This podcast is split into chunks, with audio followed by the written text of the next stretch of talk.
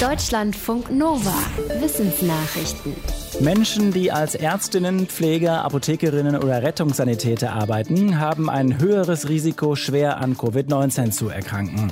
Das haben Forschende der Universität Glasgow festgestellt. Sie haben ausgewertet, wer in Großbritannien wegen Covid-19 im Krankenhaus behandelt werden musste. Die Zahlen zeigen, Menschen in medizinischen Berufen erkranken siebenmal häufiger schwer an Covid-19 als Menschen, die andere Jobs haben. Die Forschenden sehen die Studie als Beleg dafür, dass medizinisches Personal besser geschützt werden muss, mit guter Schutzkleidung und mit Sicherheitskonzepten.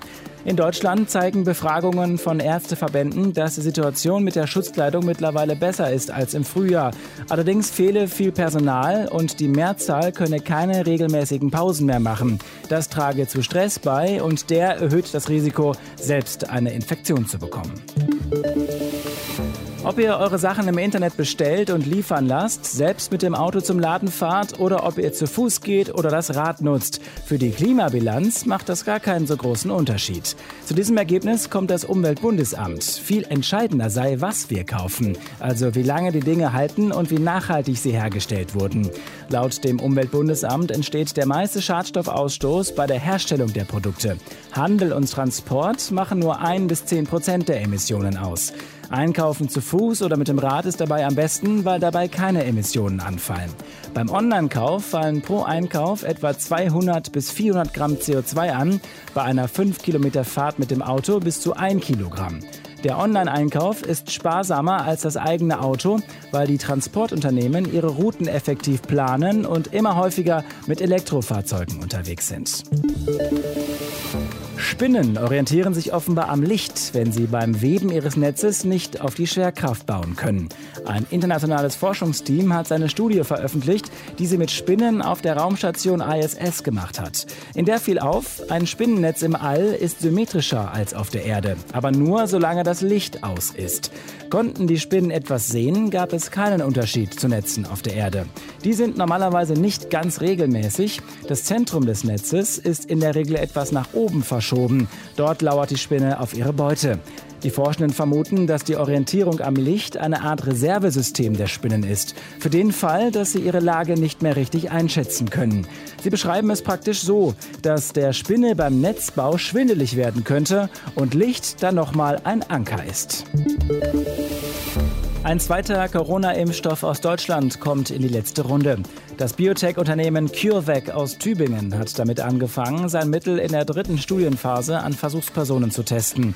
Es ist die entscheidende Runde, in der unter anderem die Wirksamkeit des Stoffs nachgewiesen werden soll. CureVac rechnet damit, im März die Ergebnisse zu haben.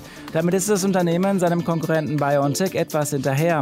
Der hat seine Phase 3-Studie schon abgeschlossen. Der Impfstoff ist schon in mehreren Ländern zugelassen. In den USA sollen heute die Impfungen damit anfangen. CureVac setzt wie BioNTech auf ein Impfprinzip, das über eine Boten-RNA funktionieren soll. Es werden nicht wie bei klassischen Impfstoffen Teile des Erregers gespritzt, die vorher unschädlich gemacht wurden.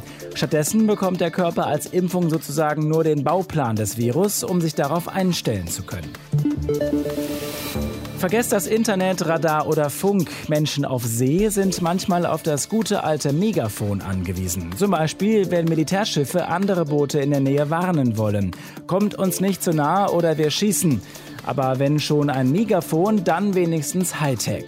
Wie der Economist berichtet, entwickelt die US-Marine gerade so ein Gerät. Es soll 160 Dezibel schaffen. Das ist so laut wie ein Silvesterböller, der direkt neben dem Ohr losgeht. Damit können auch Boote in zwei Kilometern Entfernung die Botschaft nicht überhören. Solche Schallkanonen gibt es zwar schon, sie sind aber weder handlich noch präzise in der Übertragung. Die neuen Megafone der Marine sollen laut dem Economist wie klassische Lautsprecher funktionieren, mit einem Magneten und einer schwingenden Membran. Die könne tiefe Frequenzen besser übertragen, wodurch Sprache besser verstanden wird.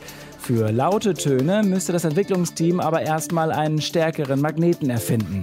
So laute Megafone können aber auch schädlich sein. Fachleute warnen schon länger, dass Schallkanonen Hörschäden verursachen können.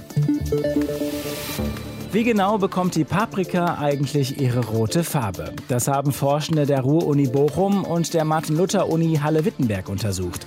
Sie schreiben in einem Fachmagazin, was genau mit den Zellen passiert, wenn eine Paprika reift. Bestimmte Zellstrukturen sorgen dafür, dass die Paprika erst mehr Stärke und mehr Grünfarbstoff enthält. Beides wird später weniger und die Stoffe für Rot nehmen zu. Deswegen ist eine Paprika erst grün, dann gelb, dann orange und am Ende rot. Ähnlich ist es auch bei Tomaten. Aber Tomaten reifen nach, also sie verändern auch nach der Ernte noch ihre Farbe. Bei Paprika ist das anders. Eine grüne Paprika bleibt auch nach der Ernte grün. Laut den Forschenden liegt das daran, dass bei den Zellen in der Paprika nach der Ernte weniger Atmungsaktivität stattfindet als bei der Tomate. Deutschlandfunk Nova